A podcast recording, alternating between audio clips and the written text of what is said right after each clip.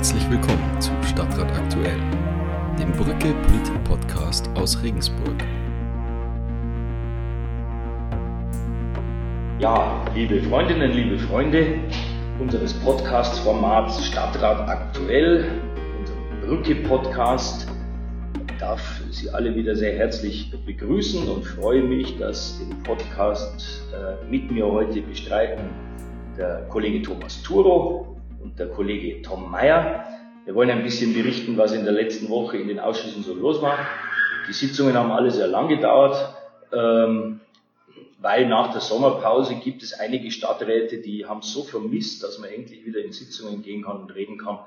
Äh, und dann meldet sich immer jeder zu Wort. Aber ein paar wichtige Dinge hat es dann doch gegeben. Letzte Woche, Thomas, war Wirtschaftsausschuss. Da ging es um die Entwicklung der Flächen ähm, östlich des Universitätsklinikums. Das sind Flächen des Freistaats Bayern. Weitestgehend meine ich. Was, wie ist da die Planung? Was ist euch da vorgestellt worden? Also, dass da die Flächen überplant werden, ist uns dahingehend schon bewusst, äh, dass man es äh, bei der Planung der Stadtbahn mit berücksichtigt, also die Entwicklungsmöglichkeit der Flächen, wie du richtig sagst, ähm, östlich des Klinikums. Da gibt es schon ewig alten Bebauungsplan aus den äh, 70er oder 80er Jahren. Und ähm, die Fläche gehört wirklich auch dem Freistaat. Äh, über diesen alten Bebauungsplan hinaus entwickelt man jetzt weitere Flächen und dazu braucht es eben neue Aufstellung eines Bebauungsplans, der eben nicht bloß die bisherige Fläche umfließt, sondern alles, was die da oben vorhaben. Und es war deswegen interessant, wir konnten uns ja nicht vorbereiten, es war ja bloß ein mündlicher Bericht und die haben uns also ganz schnell durch diese PowerPoint gejagt, ähm, aber in den Nachfragen konnten dann doch ein paar äh, wichtige Informationen noch rausholen. Ähm, das komplette, die komplette Fläche ähm, ist 12,1 Hektar groß, also eigentlich ein Riesenteil, 120.000 Quadratmeter.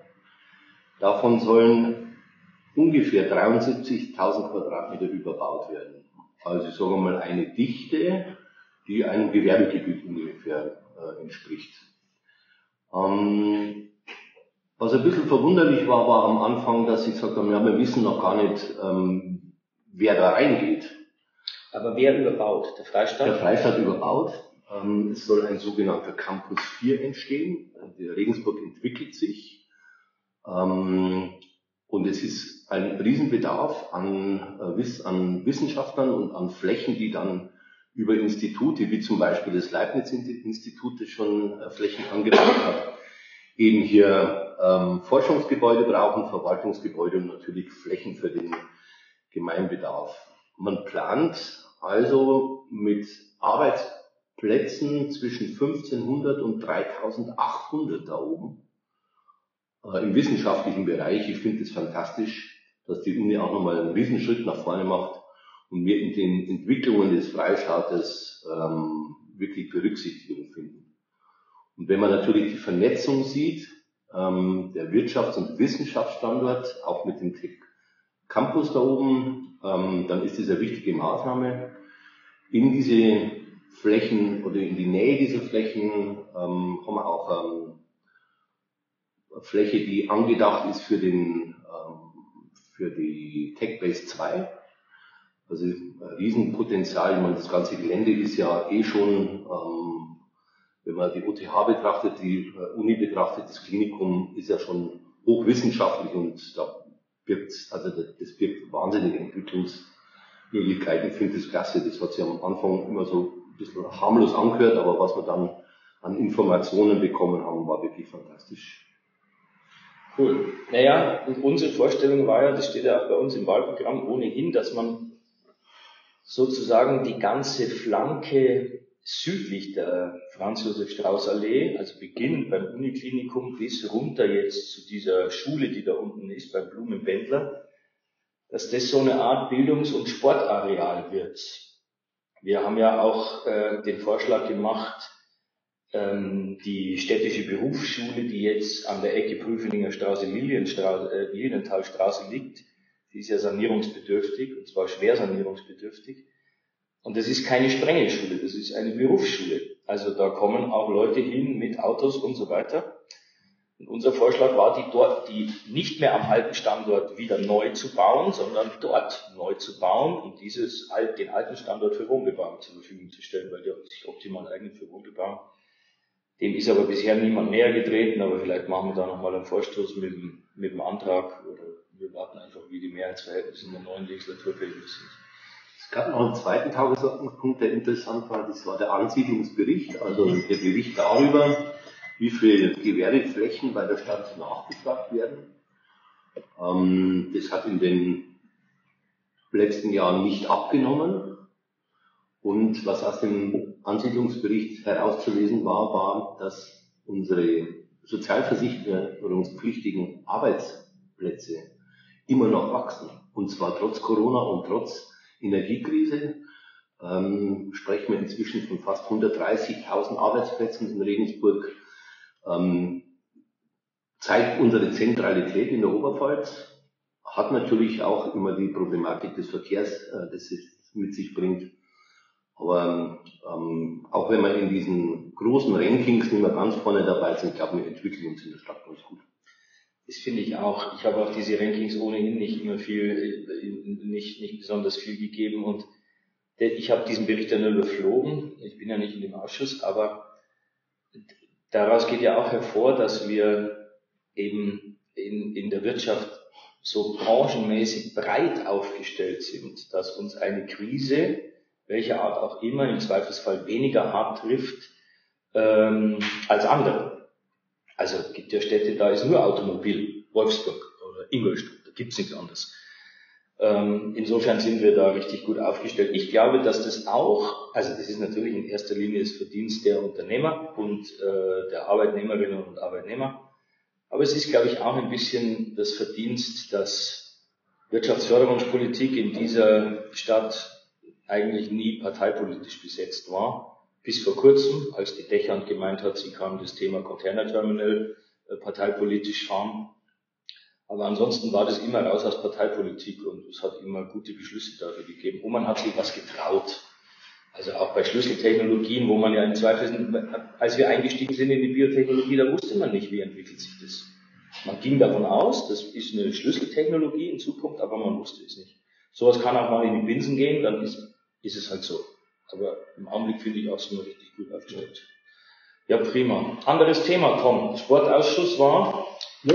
Da ging es unter anderem, wurde berichtet über die, die äh, ja, wie, wie man die, Sportfördermittel vergeben hat. Genau, so die Vergabe der, der Sportfördermittel. Ja. Äh, also, ich wüsste, ich bin ja normalerweise nicht gegen unsere Bürgermeisterin, äh, aber das war schon ein bisschen eine Emotion. nicht gegen unsere Bürgermeisterin. Das wisst ihr, das, deshalb zieht es mir ja immer wieder mit auf. Ja. ja. Äh, na, Spaß beiseite. Erste. Spaß beiseite jetzt. Ähm, es war ein bisschen, also man hat gemerkt, dass der Herr Luber nicht mehr da ist. Äh, es gab eine PowerPoint-Präsentation und die ist halt dann vorgestellt worden. Äh, jetzt mit nicht besonders viel Hintergrundwissen, äh, aber geschenkt. Ich meine, das ist eh die Arbeit, die während eines Jahres äh, in, in dem Ausschuss so anfällt.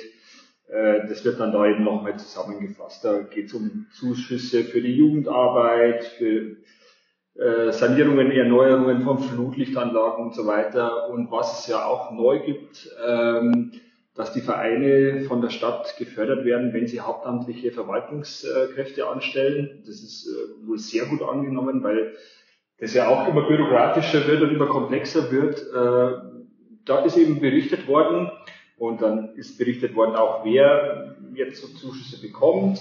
Das führt jetzt aber wahrscheinlich zu weit, aber das sind die, äh, die bekannten Player eigentlich in der Stadt. Und es war dann ganz äh, witzig, weil die, die, die sehr geschätzte Kollegin von der FDP, die Frau Opitz, hat dann gemeint, äh, sie können sich nicht vorstellen, was jetzt äh, die Naragunia denn jetzt, wie, wie denn die jetzt da zur Sportförderung kommt. Ja? Und dann gab es einen ersten äh, Zwischenruf von, ähm, von den weniger geschätzten oder gar nicht geschätzten Kollegen äh, Brucker von der AfD, äh, der dann laut reingeschrien hat, ja, die Hupfdohlen, die Hupfdohlen, die Bürgergeld. Ja. Und da hätte man eigentlich schon, denke ich, von der, von der Ausschussleitung hätte man vielleicht schon was sagen können, äh, dass man sich so despektierliche Äußerungen eigentlich sparen kann. Ähm, die Frau Opitz wurde dann aufgeklärt, ist dann auch alles irgendwie wunderbar und zur Zufriedenheit aller erklärt worden.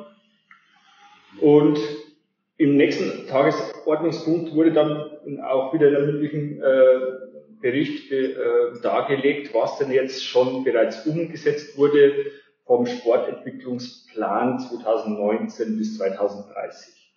Auch da passiert, ich muss schon sagen, da passiert einiges in Regensburg. Äh, Thema Inklusion, äh, Thema Frauenförderung, aber auch äh, die Beratung von Vereinen, dass sie da, in ihren Wettbewerben oder überhaupt in ihrer, in ihrer Ausrichtung auch eine gewisse Gendergerechtigkeit haben.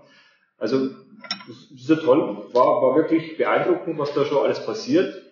Und dann, wie das dann so ist, kommt dann die Frage, ja, hat da jemand was dazu zu sagen? Und jeder hat sich das angehört. Es gab eigentlich keine Frage und dann hat sich wieder der Kollege Brucker von der AfD gemeldet und hat dann angefangen, wirklich irgendwie seinen Sermon da äh, loszulassen. Erstens, äh, er versteht nicht das mit der Inklusion, ob denn da nicht irgendwie die wirklichen Leistungssportler darunter leiden.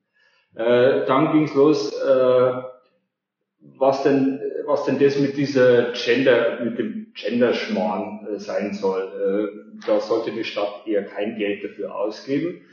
Außerdem versteht er nicht, warum im Sportpark Ost draußen geplant ist, eine Laufstrecke, ist jetzt nicht nur für Frauen, sondern insgesamt eine Laufstrecke, äh, die dann auch beleuchtet wird. Ja, wieso die Beleuchtung? Da weiß man ja schon, warum er das braucht, äh, weiß man, wo die Reise hingeht, weil wir halt so viele äh, potenzielle Straftäter im Land haben. Und er hat ein Ding nach dem anderen davon niederlassen.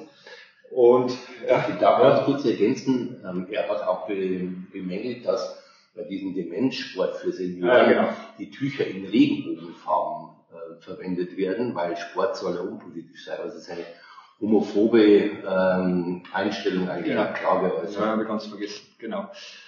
Und dann war kurz Stille und dann hat sich eigentlich niemand gemeldet, beziehungsweise auch die, auch die äh, Ausschussleitung hat nichts dazu gesagt und dann war das eigentlich so ein Reflex und habe mich dann gemeldet und dann habe ich dann schon mal irgendwie meine Meinung gesagt und äh, naja, das ist, das ist so, die, die zwei Kandidaten der AfD, die bei uns jetzt im Stadtrat sitzen, die haben die letzten drei Jahre, haben die die Füße eigentlich weitgehend stillgehalten.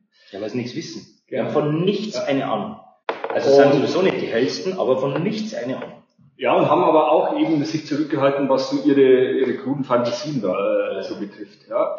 Und jetzt plötzlich, weil man da vermeintlich ein bisschen Oberwasser hat und weil man sich auch ja, im, im Stadtrat ein bisschen vertrauter äh, fühlt, äh, das muss man der CSU leider auch so deutlich ankreiden, es spricht niemand mit denen, außer Teile, es sind nicht alle, aber Teile der, äh, der CSU, die da so ganz, welche, der will Bussi Bussi die, die, die, da, die da ganz normal äh, sich da mit denen auseinandersetzen. Äh, ja, und da, da fühlen die sich jetzt plötzlich einigermaßen sicher und, und lassen jetzt halt eben solche, äh, solche Pamphlete da los. Und bisher war eigentlich so eher die Praxis bis, bis auf äh, Wohlbergs natürlich, der immer dagegen äh, spricht, aber es war eigentlich so gängige Praxis, dass man denen keine Bühne bietet und dass man eigentlich eher nichts sagt, wenn sie mal den einen Redebeitrag hatten. Diese Redebeiträge, die werden jetzt immer häufiger, werden immer äh, menschenverachtender eigentlich äh, und ich habe dem Brucker gesagt, er kann sich jetzt darauf einstellen, dass in Zukunft ich einfach immer was sagen werde. Äh, wenn er eben solche, solche Ungeheuerlichkeiten von sich lässt, äh, weil man kann sich das nicht bieten lassen, wenn ich. Das ist eine Entwicklung, die mir persönlich schon tatsächlich Angst macht. Absolut. Ich meine, wenn man da sieht, was da in der ganzen Republik, die sind in den neuen Bundesländern, sind die fast in, bis auf ein Bundesland in allen Bundesländern in Umfragen die stärkste Kraft. Und also der hat sich ja schon mehr, wie soll ich sagen, geleistet. Ich habe den ja schon mal Torkel genannt, deshalb, äh, das ist er ja auch, das ist ja also das ist quasi nur eine Darstellung dessen, was er tatsächlich ist. Dann hat er mich auch verklagt, dann habe ich aber Recht bekommen. Dann ist er in Berufung gegangen, habe ich wieder Recht bekommen. Man darf diese Burschen, äh, man muss die stellen, bei jeder sich bietenden Gelegenheit, weil nur dann erkennen die Menschen draußen, was das für Typen sind.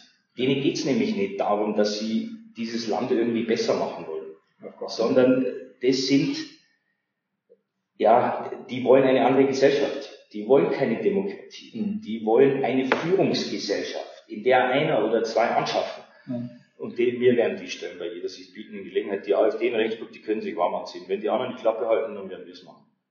Also ich finde es super, dass du dich da so äh, klar positioniert hast. Ähm, ich muss ja sagen, ich habe den Meier schon noch nie so reden hören und der war wirklich, ähm, er hat die Argumente wirklich toll vorbracht, aber er hat sich auch so echauffiert. Ja, ich hatte ein bisschen Puls, muss man sagen. aber ich finde die, find die wirklich klasse, was du, was du da ähm, dagegen gehalten hast. Ja. Was erschreckend ist, ist, dass, die, dass die Sitzungsleitung da vorne sitzt und einfach nur schaut. Und das ist dann nichts sagt. Ja, das ist, ja, also mir, mir kann die CSU viel erzählen von wegen Brandmauer und sowas. Das ist, das sieht man bei der augenblicklichen Debatte wieder. Denen ist jetzt jedes Mittel recht, um in der Hoffnung, dass sie bei der, äh, bei der AfD oder jetzt inzwischen auch bei den Freien Wählern wieder Stimmen zurückholen. Das ist, nein. Ja, furchtbar, dass zwei solche Typen im Stadtrat sitzen, aber hilft nichts. Gut. Äh, ich hätte noch eins vielleicht. Es hat ja. in der letzten oder vorletzten Woche ein Urteil gegeben, äh, gegen ja. unseren Bauträger Schmack. Äh, das ging ja schon, geht ja schon seit Jahren durch alle Gazetten. Ähm, der hat ja einen Erdhügel aufgebaut, was irgendwie riesengroß, äh, war ihm auch erlaubt. Und dann hat die ähm, Stadtverwaltung gesagt, na ja, das musst du jetzt abtragen, es ist einfach mal eine Deponie und Ding. Äh, dagegen ist er vorgegangen, gerichtlich. Ähm, die Stadt ist in der ersten Instanz vom Verwaltungsgericht Regensburg abgewatscht worden. Dann haben, wurde uns vorgestellt ähm, im Stadtrat, dass ähm, wenn man in die Revision geht, dass man Aussicht auf Erfolg hat. Wir sollten die Gelder freigeben. Wir haben nicht mitgestimmt, wohlweislich, was vielleicht auf uns zukommt. Und jetzt hat das Verwaltungsgericht, der Verwaltungsgerichtshof in München das Urteil der Regensburger bestätigt. Also eine Watschen für die Stadt, nicht bloß inhaltlich, sondern ich glaube auch in der öffentlichen Wahrnehmung. Ja, und das kostet einen Haufen Geld. Und es kostet einen Haufen Und es ist völlig, es war völlig unnötig. Also, als ja dann, es musste ja im Stadtrat darüber abgestimmt werden, ob wir, ob wir da in Berufung, in Berufung gehen, ja oder nein. Und viele, also wir geschlossen, aber auch viele andere, haben gesagt, nein. Ja. Das machen wir nicht, ähm, weil das Risiko einfach zu groß ist und weil sehr wahrscheinlich ist, dass wir wieder eine Klatsche kriegen. Aber manche, die sich und jetzt echauffieren, haben trotzdem da was äh, irgendwie das. So ist es. Und da, da, darauf, darauf wollte ich jetzt noch kommen. Also, ähm, fast 200.000 Euro in den Sand gesetzt. Wir reden jetzt häufig über freiwillige Leistungen, das nicht geht, zusätzlich 5.000 und so. Und da blasen wir es raus. Dann ist damals in der Sitzung suggeriert worden, wahrscheinlich kommt es gar nicht zur Berufung, weil sie sitzen jeden, die Oberbürgermeisterin hat erklärt, sie redet fast jeden Tag mit den Schmacks. Da muss ich völlig, völlig aufpassen, weil mir ist das vor Gericht schon mal vorgeworfen worden, dass ich mit Unternehmern zu oft rede. Ich weiß nicht, was die die ganze Zeit gemacht haben. Und dann kommt es zur Berufungsverfahren und sie kriegen eine dermaßen Klatsche. Und dann, das ist das Allerwitzigste, stehen am nächsten Tag, melden sich alle aus der Koalition und sagen, sie sind total irritiert. Der Fraktionsvorsitzende der SPD, der in derselben Partei ist wie die Oberbürgermeisterin, sagt, das muss sie ihm aber jetzt erklären. Also, die haben sie ja nicht mehr alle. Ich meine, da merkt man, das ist die, dieser Zustand, dieser, da macht offensichtlich Verwaltung und Oberbürgermeisterin etwas anderes, als die politische Koalition will. Und sie reden scheinbar nicht mal drüber. Also die erfahren ja nicht sowas nicht etwa im Koalitionsausschuss, sondern die äußern sich dann öffentlich und was die Oberbürgermeisterin sich anhören muss aus der eigenen Koalition, das finde ich schon sehr bemerkenswert. Also die wird jetzt zitiert zum Rapport und sowas. Ja, so kann man es auch machen. Also es ist, ja, es ist, wird immer schlimmer, aber hilft nichts. So, äh, letztes Thema noch. Wer von euch war beim Jan? Ja, ich war beim Jan natürlich. Wir haben es gespielt. Eckenverhältnis, Eckenverhältnis 6 zu 0 für den Jan, äh, gefühltes Ergebnis äh, 7 zu 1 für den Jan, tatsächliches Ergebnis äh, 1 zu 2. Also äh, es war wirklich zum Haare raufen, äh, so, so viele Chancen, die die da gehabt haben. Äh, naja, erste Niederlage jetzt. Okay. Ich glaube, im Aufstieg haben wir nichts zu tun. Naja, das wird aber auch nicht zu erwarten. Nach dem Umbruch in der Mannschaft, also das ist, man muss sogar umgekehrt aufpassen. Manchmal sind so Situationen dann dazu geeignet, dass man in Aufzug kommt und dann gleich wieder unten mitspielt. Aber, so, jetzt kommen die Kollegen, wir müssen aufhören mit dem Postcard, äh, Podcast und jetzt unsere Fraktion. Äh, beginnen. Äh, Wahnsinn. Hallo, ihr seid doch auf Sendung. So, äh, vielen Dank fürs Zuhören. Ähm, jetzt wird's hier unruhig. Äh, Thomas, vielen Dank. Tom, herzlichen Dank. Äh, Ja. und wir hören uns demnächst wieder in diesem Theater. Ciao. Den Podcast Stadtrat aktuell können Sie übrigens auf allen gängigen Podcatchern abonnieren. Das heißt, Sie finden ihn unter anderem auch auf Apple Podcasts oder auf Spotify. Wenn Ihnen der Podcast gefällt, dann würden wir uns freuen, wenn Sie uns eine positive Bewertung hinterlassen. Genauso freut es uns natürlich, wenn Sie Freunden oder Bekannten von unserem Podcast erzählen. So können wir mehr Regensburgerinnen und Regensburger erreichen und wichtige Nachrichten aus dem Stadtrat vermitteln. Außerdem können Sie sich natürlich jederzeit mit Fragen oder Anregungen an uns wenden.